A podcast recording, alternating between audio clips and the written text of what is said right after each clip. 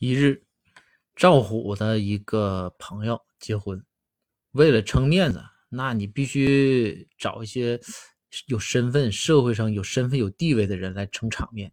所以赵虎就觉得说，我这人还是差一点于是赵虎啊就请展昭去，说说展哥，你陪我参加我这个我朋友的婚礼，到时候你再给讲两句，那多给兄弟我长脸呢。展昭一想，说赵赵虎都求着我了，说那就去吧。去了之后，一切都很顺利。这个展昭呢，借着酒劲还讲了两句啊，大家都很开心。然后过后啊，这个酒过三巡了，菜过五味。这个展昭呢，也是借着点酒劲就说赵虎，说赵虎啊，说你看看啊，咱开封府啊，大家基本上都有家小了，有家室了。说你这就不准备结婚吗？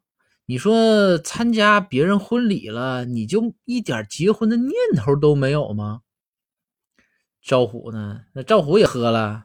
赵虎要是以前的话啊，就是正常情况下不会跟展昭这是瞎说，但是呢，也是借着借着点酒劲儿，赵虎就崩了两句。这个展昭就说说展哥，说你你这话说的不对。啊，从这个理论上讲啊，你说参加别人婚礼就必须要产生结婚的念头吗？